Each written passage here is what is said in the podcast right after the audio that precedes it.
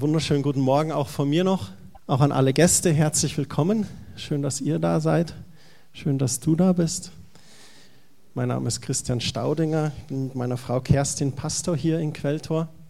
Als wir den Gottesdienst vorbereitet haben, da wussten der Micha und Christopher, die Lobpreis gemacht haben, gar nicht, um welches Thema es heute geht. Und sie haben dieses neue Lied mitgebracht, ein für alle Mal. Und das zieht sich wie ein roter Streifen durch meine Predigt. Und da finde ich Gott einfach immer wieder klasse, wie er die Dinge zusammenfügt und zusammen tut. Wir haben in den letzten Wochen, haben wir uns ja das Leben Jesu angeschaut. Wir haben so den kulturellen Hintergrund angeschaut, seinen Lebenslauf. Wir haben geschaut, wie er in der Öffentlichkeit gewirkt hat. Wir haben gesehen, wie Jesus aus Barmherzigkeit motiviert war, bewegt war, den Menschen im Vordergrund zu sehen und den Menschen zu dienen. Und wir haben auch gesehen, wie er als Heiland und Erlöser den Menschen Heil und Erlösung gebracht hat. Und alle Lieder, die wir heute gesungen haben, die waren auch darüber, über dieses Erlöserwerk Jesu Christi, dass er als Sohn Gottes auf, diese Men auf die Erde kam, Mensch wurde, gelebt hat, hier ans Kreuz ging und stellvertretend für unsere Schuld und Sünde am Kreuz sein Blut vergossen hat. Und heute ist mein Thema genau das, Jesus Christus, Priester und Opfer in einer Person. Und ich habe ein paar Definitionen für euch zu Beginn mitgebracht. Ich habe hier nochmal die Holzstückchen. Wer war denn letzten Sonntag da? Okay, einige auch. Einige sind ja jetzt im Urlaub auch noch unterwegs. Wir haben dann so Holzstückchen verteilt, die Kerstin vielmehr. Und wo sie gesagt hat, das soll uns erinnern an das Kreuz, an das Jesus gegangen ist an dem er dieses Heil und die Erlösung für uns gewirkt hat. Die erste Definition, die ich mit euch machen möchte, ist Priester. Was ist denn ein Priester? Ist es so ja, euer Hochwürden oder was ist Priester? Wenn man es ganz runterbricht, dann ist Priester die Person, die als Mittler oder Vermittler zwischen Gott und den Menschen agiert. Ein Priester ist auch von Gott berufen wo Gott sagt, die Person, die soll Mittelsmann sein zwischen mir und den Menschen. Das ist ein Priester, stellvertretend für die Menschen vor Gott tritt. Dann gibt es in der Bibel immer wieder den Begriff Opfer. Wir kennen das vielleicht vom Kollekte sammeln, da sagt man manchen, manchen freikirchlichen Gemeinden sagt man auch Opfer. Aber Opfer im biblischen Sinn ist, dass du etwas von dir gibst, eine Gabe, die wir Gott darbringen. Und gerade im Alten Testament, im Alten Bund war es ganz oft, dass man in den Tempel ging und Opfergaben darbrach und meist Opfergaben zum Tilgen einer Schuld oder zum Sühnen einer Sünde. Die Menschen sind hingegangen, haben ihre Opfer gebracht oder ein Dankopfer oder ein Speisopfer. Es gab da ganz verschiedene, da wollen wir jetzt im Detail gar nicht drauf eingehen. Mir geht es nur darum, dass wir den Begriff Opfer, dass wir den definiert haben. Das ist eine Gabe, die ich Gott bringe. Und einmal im Jahr war ein ganz großes Fest auch, wo der Priester stellvertretend fürs ganze Volk dieses Sühnopfer gebracht hat, wo Blut vergossen wurde zur Vergebung von Schuld oder zum Sühnen einer Sünde. Dann möchte ich noch das Wort Bund mit euch definieren. Ich weiß nicht, ob ihr heute schon Nachrichten geschaut habt. Da war ein kurzer Clip, wie die Air Force One am Flughafen in München gelandet ist und der Obama ist ausgestiegen. Seehofer stand da und hat ihn da begrüßt und der ist dann weitergeflogen mit seinem Hubschrauber zum G7-Treffen, was gerade in Elmau ist. Und das ist, wo sich diese sieben Staaten treffen, die in einem Bund sind, die in, in einem Bündnis sind, wo sie sagen, da wollen wir gemeinsam was unternehmen, was besprechen.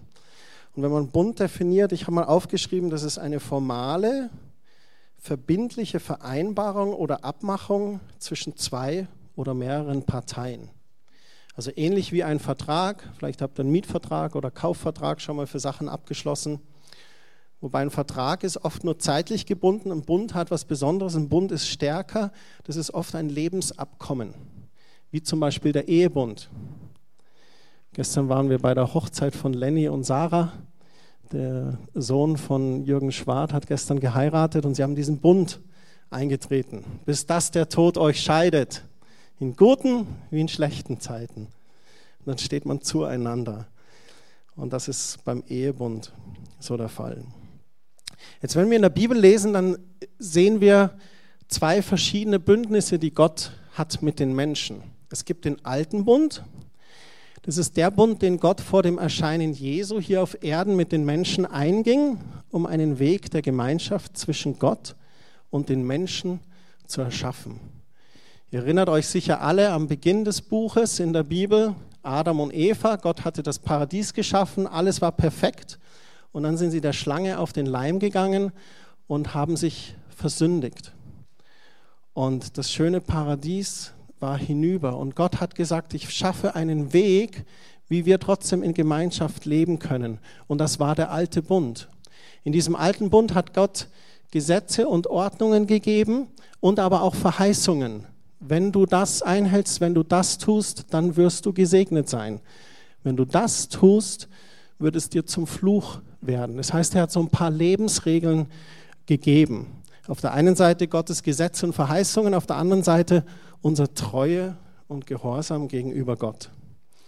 Und ich bin persönlich sehr dankbar, dass ich nicht mehr im alten Bund lebe, dass wir heute kein Opfer darbringen müssen hier, sondern Gott hat den neuen Bund dann geschaffen. Der Bund, den Gott durch den Tod und die Auferstehung von Jesus Christus erst wirklich ermöglichte. Und das ist Gottes Plan zur geistlichen Errettung der Menschen und auch zur Erneuerung seiner Beziehung zu den Menschen, für uns Menschen. Er hat seinen Sohn für uns gesandt. Und das sind einfach so einführen, ein paar Definitionen, dass wir da einfach von unserem Wissensstand so ein bisschen auf einer Ebene sind. Dass wir verstehen, okay, wenn wir jetzt Bibelstellen anschauen, da redet man über Priester und Opfer oder vielleicht einen Bund, worüber geht es denn da? Es gibt ja verschiedene Arten, so eine Predigt auch aufzubauen.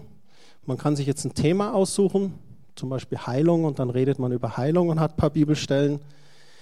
Du kannst eine Passage aus Gottes Wort nehmen oder ein Gleichnis von Jesus und wir können uns das anschauen.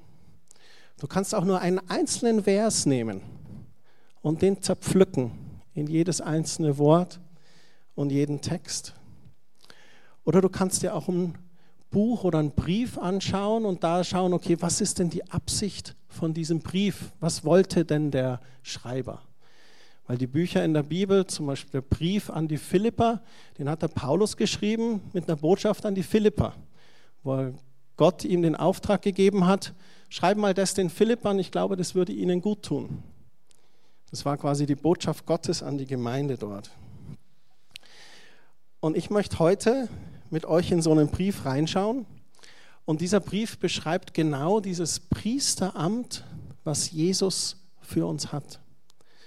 Und es ist für mich total spannend, weil es einfach heute Morgen aufzeigen soll, welch wunderbaren Weg Gott da geschaffen hat für unsere Erlösung, für unsere Freiheit. Wir haben das vorhin gerade gesungen, auch in einem der Lieder, die Ketten sind zerrissen, wir sind frei. Von welchen Ketten haben wir denn da gesungen? Naja, hauptsächlich die Ketten der Sünde, die uns oft so gefangen halten, ein bisschen. Dort, wo wir verstrickt sind in Sünde, sei es irgendwelche Süchte, sei es schlechte Verhalten, sei es schlechter Charakter wie Jezorn oder Egoismus, was immer es ist, manchmal hält es einen so fest. Ihr kennt vielleicht diesen Begriff, ah, da kann ich nicht aus meiner Haut. Und bei Gott ist es nicht so. Bei Gott kannst du aus deiner Haut raus, weil Jesus für deine Sünde bezahlt hat und Jesus einen Weg geschaffen hat, wie du Veränderung mit ihm erfährst. Wie du durch Gottes Wort erneuert sich dein Herz und auch dein Gewissen. Die Bibel sagt, je mehr wir in Gottes Wort reinschauen, desto mehr erneuert sich unser Gewissen. Das heißt, unser, unser ja, so Barometer in unserem Innern, was uns so ein bisschen zeigt, was ist gut und was ist schlecht. Wenn ihr Bibeln dabei habt, könnt ihr mal aufschlagen im Hebräer Kapitel 2 und da die Verse 17 und 18. So, wir werden heute anfangen, da in den Hebräerbrief ein bisschen so einzutauchen. Und wir werden es wahrscheinlich nächste Woche auch einen kleinen Teil noch fortführen. Und wir haben für kommende Woche vor, hauptsächlich einen Lobpreis- und Gebetsgottesdienst zu gestalten, wo wir einfach wirklich Gott erleben und erfahren wollen auch schon mal als Ansage für kommenden Sonntag. Der Hebräerbrief, der wurde so 60 bis 70 nach Christi geschrieben. Es steht drin, dass er aus Italien gesandt wurde, wahrscheinlich aus Rom. Man weiß nicht genau, wer ihn verfasst hat. Das ist der einzige Brief, wo nicht drin steht, es grüßt dich so und so. Aufgrund der Schreibweise und der Grußformen vermutet man, dass es Paulus war, auch aufgrund der Tiefe der Theologie, die drin steckt, aber man weiß es nicht genau. Und wer waren die Hebräer? Die Hebräer waren Christen, die sich bekehrt hatten, die eine jüdische Herkunft hatten. Das heißt, die aus dem Judentum gerade diese ganzen alten Gesetze aus dem alten Bund sehr, sehr gut kannten. Und der Hebräerbrief richtet sich jetzt an diese bekehrten Christen aus dem Judentum und vergleicht ein bisschen diesen alten und den neuen Bund und zeigt eigentlich dieses wunderbare Werk, was Jesus geschaffen hat. Ich steige da einfach mal mit euch ein, Kapitel 2, Vers 17. Deshalb musste er, das ist, davon ist von Jesus die Rede, seinen Brüdern auch in allem gleich sein. Das heißt, er musste Mensch werden. Der Schreiber schreibt hier, Jesus musste uns gleich werden, er musste Mensch werden. Und warum? Heißt es, dadurch konnte er ein barmherziger und zuverlässiger hohe Priester für uns werden und sich selbst als Sühneopfer für unsere Sünden Gott darbringen. Hier ist von Jesus die Rede und es wird beschrieben, er musste Mensch werden, damit er selber hohe Priester für uns werden konnte. Hohe Priester war der Chef von den Priestern und es war der, der für das Volk dieses Sühnopfer im alten Bund gegeben hat. Und es heißt, der sollte hohe Priester werden und sich dann selbst als Sühnopfer für unsere Sünden Gott darbringen. Es ist ganz offensichtlich die Rede von Jesus, weil es gibt nur einen, der diese zwei Dinge, diese Funktionen in einer Person war. Jesus, der hohe Priester, der dieses Amt hat, und wir kommen noch gleich dahin, woher er das hat, und dann aber sich selber als Sühnopfer zu bringen. Denn weil er selbst gelitten hat und denselben Versuchungen des Satans ausgesetzt war wie wir Menschen, kann er uns in allen Versuchungen helfen. Das finde ich so wunderbar. Jesus hatte hier auf der Erde gelebt und er hat eigentlich mit circa 30 Jahren erst seinen Dienst begonnen. Das heißt, er weiß, wie das hier auf der Erde ist. Wahrscheinlich war er mal auf irgendeiner Hochzeit und da waren auch die, die zu viel getrunken haben. Er weiß das, wenn man mal zu viel ins, ins Glas schaut, wie das bei anderen ausschaut. Aber es heißt von ihm, dass er ohne Sünde war. Uh, Christian, sagst du jetzt, dass zu viel Alkohol Sünde ist? Naja, also wenn man irgendwann nicht mehr bei Sinnen ist und Paulus schreibt, bereicht euch nicht mit Wein, worin Ausschweifung ist. Nach zu viel Alkohol kommt er immer blöd. Also vom Mundwerk und auch von den Händen, die wandern dann hin, wo sie nicht hin sollen. So von daher, ja, zu viel Alkohol ist manchmal gar nicht so gut. Aber wie komme ich jetzt dahin? Hochzeit, genau dieselben Versuchungen. Seht ihr, wie der Alkohol einen verführen kann?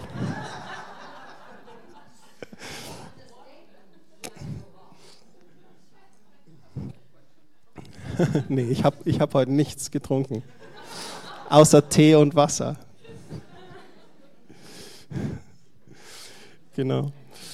Und, oder andere Dinge. Oder Jesus war ja als, als Zimmermann unterwegs oder als Baumeister.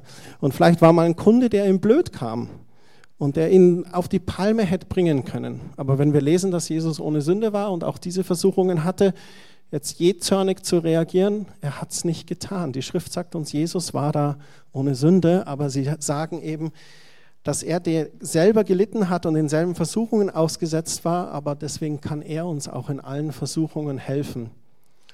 Und manchmal mache ich das, wenn ich versucht bin, dann sage ich, Jesus, hilf mir zu widerstehen, mach mich stark.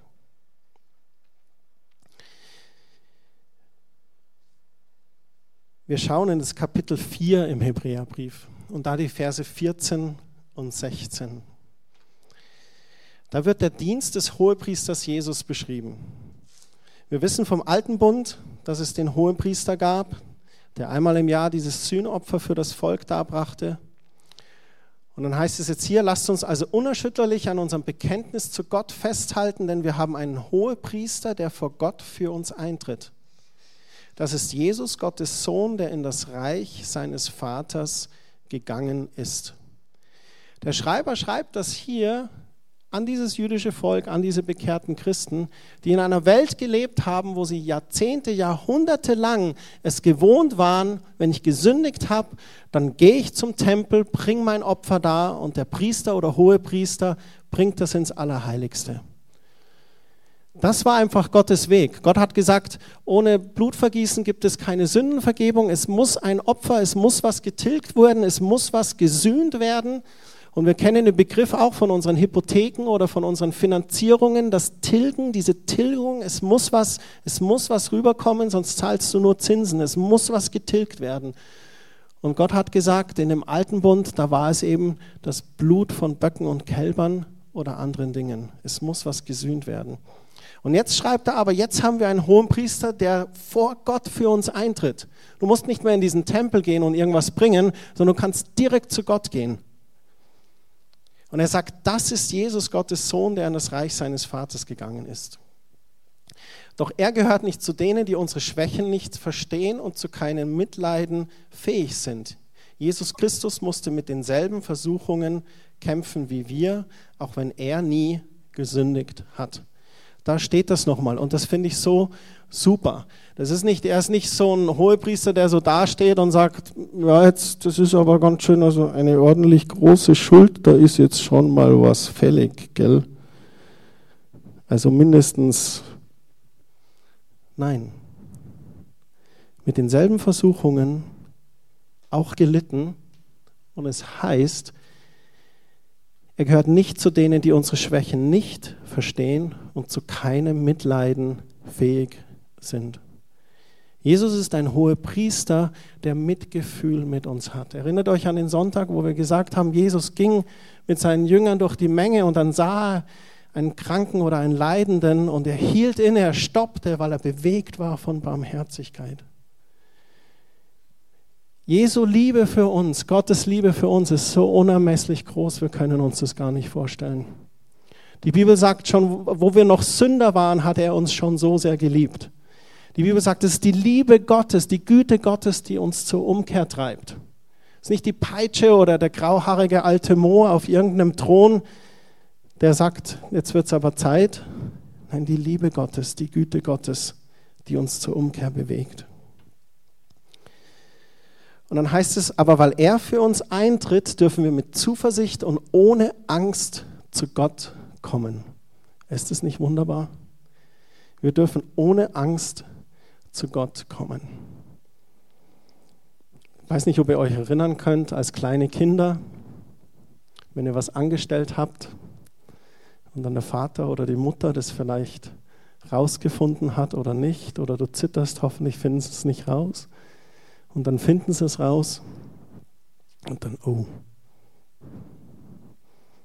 der Vater, das gibt Ärger. Und Gott, Gott ist da erstaunlich. Gott ist so ein heiliger Gott, dem Heiligkeit so wichtig ist und der Weg und die Dinge, wie wir unser Leben leben, aber auf der anderen Seite, wenn wir zu ihm kommen, wie beim Gleichnis vom verlorenen Sohn, wir haben Mist gebaut und wir kommen zurück, dann rennt er uns mit offenen Armen entgegen. Gott ist ein liebender Vater, der gerne Sünde vergibt, wenn wir aufrichtig zu ihm kommen. Er ist keiner, der die uns vorhält. Wenn wir gesündigt haben und ein schlechtes Gewissen haben, dann ist es gut, weil dann ist unser Gewissen noch intakt. Aber wenn wir gesündigt haben, ein schlechtes Gewissen haben und denken, ich traue mich nicht mehr in Gottes Gegenwart oder ich kann jetzt nicht beten oder ich kann jetzt nicht Bibel lesen oder ich traue mich nicht in dem Gottesdienst, dann ist es eine Lüge, die uns der Teufel einreden möchte. Weil Gott mit offenen Armen dasteht und es gibt einen, der uns vermiesen möchte, wenn wir gesündigt haben, wieder in Gottes Arme zurückzukommen. Und das ist der Teufel. Es ist tatsächlich so. Wenn wir sagen, wir glauben an Gott, dann dürfen wir nicht sagen, wir glauben nicht an den Teufel. Es sind beides Realitäten, die wahr sind. Aber ich finde es so toll, wir dürfen mit Zuversicht und ohne Angst zu Gott kommen. Er wird uns seine Barmherzigkeit und Gnade zuwenden, wenn wir seine Hilfe brauchen. Im Kapitel 5 im Hebräerbrief, da werden so ein paar Eigenschaften nochmal beschrieben über den menschlichen Hohepriester. Da steht im Kapitel 5, Vers 2 zum Beispiel, weil er selbst ein Mensch mit allen seinen Schwächen ist, kann er mit den unwissenden und irrenden Menschen fühlen und sie verstehen. Da ist jetzt nicht von Jesus die Rede, sondern von den menschlichen hohen Priestern aus dem Alten Bund. Also die konnten mitfühlen. Im Vers 3 heißt es dann, gerade deshalb muss er nicht nur für die Sünden anderer opfern, sondern auch für seine eigenen. Also der hohe Priester musste auch für sich Opfer darbringen, sich reinigen vor seinem Dienst. Und im Vers 4 heißt es dann nochmal, niemand kann sich selbst zum Hohepriester nennen, denn Gott beruft in diese Aufgabe, so wie er es mit Aaron auch getan hat. Aaron, ein sehr bekannter Hohepriester, der hier genannt wird. Das sind so die menschlichen Eigenschaften des hohen Priesters. Der kann mitfühlen, er muss auch für sich opfern, er wird von Gott berufen. Und ich habe euch vorhin gesagt, wir schauen jetzt diese Stelle an, wo Gott Jesus einsetzt als diesen Priester. Und zwar ist es im Kapitel 5 auch, und es geht weiter. Da die Verse 5 und 6. Und zwar heißt es da, auch Christus hat sich nicht die Würde des Hohepriesters angemaßt. In diese Aufgabe hat Gott ihn berufen, als er zu ihm sprach. Und jetzt kommen hier Zitate aus den Psalmen. Du bist mein Sohn, heute habe ich dich dazu gemacht. Oder wie Gott an anderer Stelle sagt, in aller Ewigkeit sollst du ein Priester sein, so wie es Melchisedek war. Melchisedek, auch ein sehr bekannter Priester aus dem Alten Testament, der als erster auch die Zehntgaben gegeben hat. So man sieht hier, Christus hat sich die Würde des Hohepriesters nicht angemaßt, in diese Aufgabe hat ihn Gott berufen. Es ist nicht, dass Jesus dann gesagt hat, okay, jetzt schick mich mal auf die Erde, ich will dieser hohe Priester sein, sondern ein Gott hat gesagt, das, was sich im alten Bund gesetzt hat mit den Priestern, die immer wieder gelebt haben, gestorben sind und vergangen sind, da möchte ich jetzt einen neuen Bund mit den Menschen und ich möchte einen neuen ewigen Bund, der lange anhält. Und er hat gesagt, du Jesus, du sollst dieser hohe Priester sein. Du sollst dieser Stellvertreter, dieser Vermittler zwischen mir, Vater Gott im Himmel, und den Menschen sein.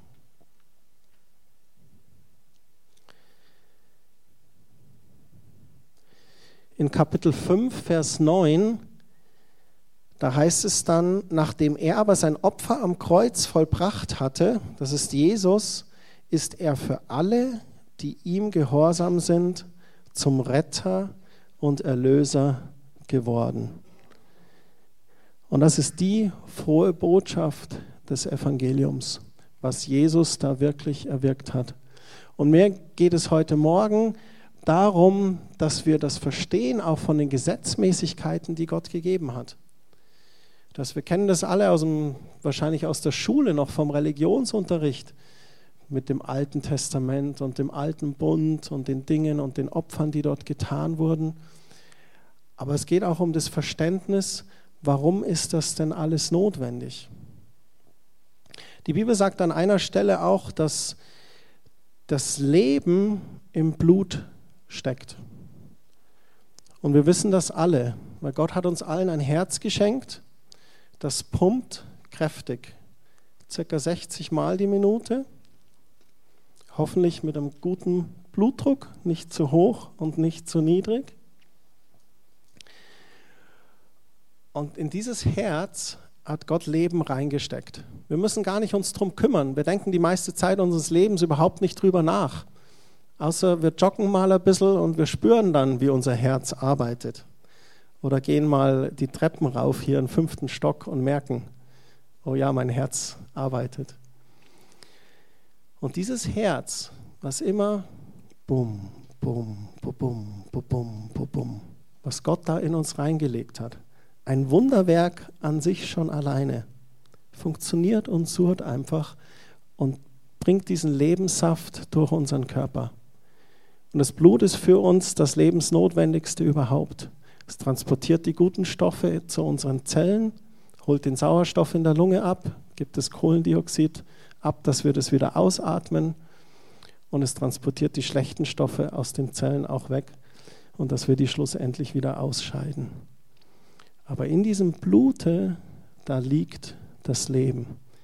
Und ich habe euch zu Beginn erzählt von Adam und Eva auch, wo wir gesagt haben, da hat Gott das Paradies geschaffen. Gott hat gesagt, ich möchte nicht allein sein, ich möchte ein Gegenüber. Und Adam und Eva haben dann dort gelebt. Und er hat gesagt, ihr könnt von allem könnt ihr haben, so viel ihr wollt, außer von diesem einen Baum der Erkenntnis von Gut und Böse, bitte lasst den einfach in Ruhe, lasst den stehen. Und Gott war sehr mutig, als er den Menschen geschaffen hat. Er hat gesagt, ich möchte keine Roboter um mich haben, wo er dann sagt, ja jetzt hier, ihr stellt euch jetzt mal hier auf und ihr preist mich jetzt mal und betet mich an. Er hat gesagt, nee, ich möchte einen Gegenüber haben, ähnlich wie ich, einen Menschen, der einen freien Willen hat. Und das war sehr mutig von Gott, weil Adam und Eva haben dann in diesem freien Willen agiert. Und leider haben sie zu sehr auf diese Schlange, die ein Symbol ist für den Teufel, gehört. Und dann haben sie doch von dieser Frucht genommen. Und dann heißt es im ersten Buch Mose, dass Gott ihnen, weil sie haben sich auf einmal geschämt, sie waren ja nackt da im Paradies, und dann heißt es, dass er ihnen Fälle gemacht hat, um ihre Scham zu bedecken. Und was ist notwendig, um Fälle zu machen? Blutvergießen. Es war das erste Mal, wo Scham oder Sünde abgedeckt wurde durch das Vergießen von Blut. Es wird uns nicht berichtet, was es für Fälle sind. Ich könnte mir gut vorstellen, was für ein Fall es sein könnte. Weil viele tausend Jahre später Jesus zum Lamm Gottes wurde und zur Schlachtbank geführt wurde und zur Vergebung unserer Schuld starb. So da war das erste Blutvergießen und dann hat Gott diese Ordnungen geschaffen, wo er gesagt hat, um Sühne zu tilgen, ist das notwendig. Und das ist für alle Tierliebhaber unter uns ist das jetzt vielleicht total grausam, weil wir denken, Mensch, das ist doch unmöglich. Wie kann das sein? Ihr könnt diese Frage Gott stellen, wenn ihr eines Tages in der Ewigkeit seid bei ihm. Ich habe selber auch keine Antwort darauf, warum das so ist. Alles, was ich weiß, ist, dass die Schrift sagt, im Blut ist das Leben und ohne Blutvergießen ist keine Tilgung von, von Schuld oder von Sünde möglich. Aber Dank sei Gott, dass er dann einen Weg geschaffen hat in diesem neuen Bund durch Jesus. Da möchte ich noch mit euch reinschauen in das Kapitel 7. Hebräer Kapitel 7 und dann die Verse 21 bis 22. Der Hebräerbrief hat natürlich noch vieles mehr zu bieten. Ich pick jetzt einfach mal so ein paar Stellen raus und ihr, man kann das dann ja auch sich nochmal runterladen, auch die Predigtnotizen oder nachhören für zu Hause, wenn ihr das nachlesen möchtet. Kapitel 7 berichtet einfach nochmal über Jesus, wie er wirklich dieser Priester ist, der endgültig für uns diese Erlösung geschaffen hat. In Kapitel 7, Vers 21, da heißt es, nur zu Christus hat Gott gesagt, der Herr hat es geschworen und diesen Schwur wird er niemals bereuen, für immer und ewig sollst du Priester sein. Ein Zitat aus dem Psalm 110. Dann schreibt er, so wurde Jesus für uns zum Bürgen eines neuen, besseren Bundes mit Gott. Und der Meinung bin ich auch, dass der neue Bund besser ist als der alte, weil wir freien Zugang zu Gott haben, weil kein Schlachten mehr notwendig ist und weil Jesus diesen Weg geschaffen hat zum Vater. Im Vers 23 heißt es dann auch, zur Zeit des alten Bundes musste es außerdem viele Priester geben, denn sie waren alle sterbliche Menschen. Christus aber lebt in alle Ewigkeit. Sein Priesteramt wird nie von einem anderen eingenommen. Dieses hohe Priesteramt, wo Jesus sein Blut vergossen hat für uns zur Tilgung unserer Schuld und Sünde, das wird nie an irgendjemanden anderen gegeben werden. Es braucht keine Priester mehr, die irgendwelche Opfer dargeben. Gott setzt heutzutage immer noch Priester ein und Pastoren und Evangelisten und Apostel und Propheten, aber nie wieder für dieses Amt zur Erwirkung von Sühne durch ein Opfer. In Vers 25 heißt es dann, weil Jesus Christus ewig lebt und für uns bei Gott eintritt, würde er auch alle endgültig retten, die durch ihn zu Gott kommen. Und das finde ich so wunderbar. Er wird alle endgültig retten, die durch ihn zu Gott kommen. Wenn wir an Gott glauben und uns Gott anschauen, dann ist Gott dieses unfassbare Wesen, das alles geschaffen hat und auch den Menschen. Und er hat den Menschen als Krönung am Ende der Schöpfungsgeschichte geschaffen. Und er hat dann gesagt, das ist sehr gut. Und dann hat er sogar gesagt, am siebten Tag will ich jetzt ruhen. Und das finde ich so klasse, nachdem er den Menschen geschaffen hat, hat er gesagt, jetzt will ich einen Ruhetag. Jetzt möchte ich diese Gemeinschaft ausnutzen. Ich möchte nicht mehr weiterschaffen. Ich möchte jetzt den Menschen genießen. So hat er am siebten Tag geruht und ich weiß nicht, was sie gemacht haben. Vielleicht sind sie da zu dritt durch den Garten spaziert, haben sich ausgetauscht über Gott und die Welt. Aber sie haben einander genossen. Und Gott liebt den Menschen, den er geschaffen hat.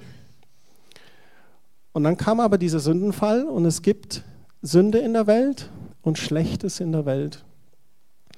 Und er hat aber diesen Weg geschaffen, dann durch Jesus Christus, wie es dann heißt, er wird alle endgültig retten, die durch ihn zu Gott kommen.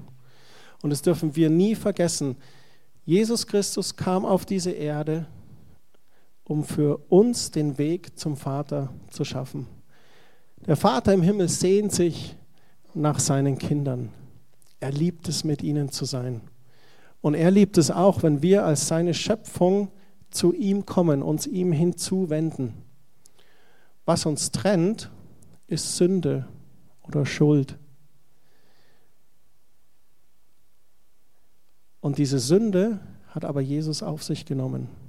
So, was ist der Weg zum Vater? Der Weg zum Vater ist ganz einfach. Da, wo ich in Sünde lebe oder wo ich jetzt zum Beispiel auch sage, ich, Christian, ich bin gar kein Christ oder ich lebe das gar nicht so richtig, da macht Gott dieses Angebot und sagt einfach, ich starb für deine Schuld. Und das ist, was die Bibel auch bezeichnet als Bekehrung oder Hinwendung zu Gott, wo du einfach dann sagen kannst, okay, ich erkenne das ich bin eigentlich ein sündiger Mensch. Und dann sagt er, dann brauchen wir keine Angst vor Gott zu haben. Dann können wir zu Gott kommen, ihn um Vergebung bitten und wir bekehren uns in unserem Herzen. Die Bibel sagt, wir bekommen ein neues Herz und wir werden ein neuer Mensch, eine neue Schöpfung durch Jesus Christus. Und das ist das, was Jesus für uns erwirkt hat als dieser hohe Priester. Und wir, die wir als Christen auch leben und keine perfekten Menschen sind. Ich fand das immer so lustiger. Mein früher Jugendleiter, der hat immer gesagt, es gibt keine Hansi-Superchristen. Da kannst du noch so tolle Birkenstock und noch so eine dicke Bibel anhaben am Sonntagmorgen im Gottesdienst. Es gibt keine Hansi-Superchristen. Jeder von uns macht Fehler. Es gibt das schöne Kinderlied, alle machen Fehler, alle machen Fehler, keiner ist ein Supermann. Jetzt denkst du, das ist vielleicht albern, aber albernes bleibt im Kopf hängen und das ist gut so. So wir alle machen Fehler. Und auch für uns, die wir Christen sind, die wir immer wieder Fehler machen, gilt genau dieselbe Zusage. Er wird uns retten, die, die durch ihn zu Gott kommen. Auch da als Christen, wo wir lauwarm geworden sind, als Christen, wo wir es vielleicht manchmal versemmeln, wo wir uns unserem Jezorn hingeben, wo wir dann doch Not gelügt haben oder was auch immer. Gott ist der Vater, der gerne vergibt. Und das heißt nicht, dass wir da so ein billiges Christsein leben, so oh, jetzt ist Sonntag schon wieder bald Gottesdienst. Ich glaube, Samstagabend muss ich mich mal so auf eine kleine Buße vorbereiten. Nee, nee. Es ist einfach ein täglicher Lebensstil, ein Lernen. Je mehr wir in Gott wachsen, je mehr wir in sein Wort tauchen, desto mehr wird unser Gewissen erneuert, desto mehr haben wir ein Bewusstsein darüber, was richtig und falsch ist und sehnen uns eigentlich automatisch, das Richtige, das Gute zu tun. Und ich denke, heute Morgen möchte ich hier einfach abschließen. Und ich möchte noch einmal ein, dieses Lied gerne singen, wenn ihr zwei nach vorne kommt. Und zwar ist das eine Stelle aus dem Hebräer Kapitel 9 und da die Verse 12 und 14. Ups, da sind wir. Da heißt es, Christus opferte auch nicht das Blut von Böcken und Kälbern für unsere Sünden, als er im Allerheiligsten sein eigenes Blut ein für alle Mal zum Opfer gab, hat er uns für immer und ewig von unserer Schuld vor Gott befreit als er im Allerheiligsten sein eigenes Blut ein für alle Mal zum Opfer gab. Und wir werden uns das nächste Woche anschauen. Jesus hat nicht hier auf Erden an irgendeinem Altar sein Blut versprenkelt. Der Altar, das Allerheiligste, was hier auf Erden nachgebaut war, war ein Ebenbild dessen, was beim Vater im Himmel ist. Und in der Schrift heißt es, dass Jesus auf zum Vater gegangen ist und beim Allerheiligsten, beim Vater ein für alle Mal diese Erlösung für uns erwirkt hat. So ein für alle Mal hat er das gewirkt. Und dann heißt es, wie viel mehr wird, uns, wird uns das Blut Jesu Christi von unseren Sünden reinwaschen. Und ich würde gern, dass wir einen Moment haben der Reflexion heute Morgen.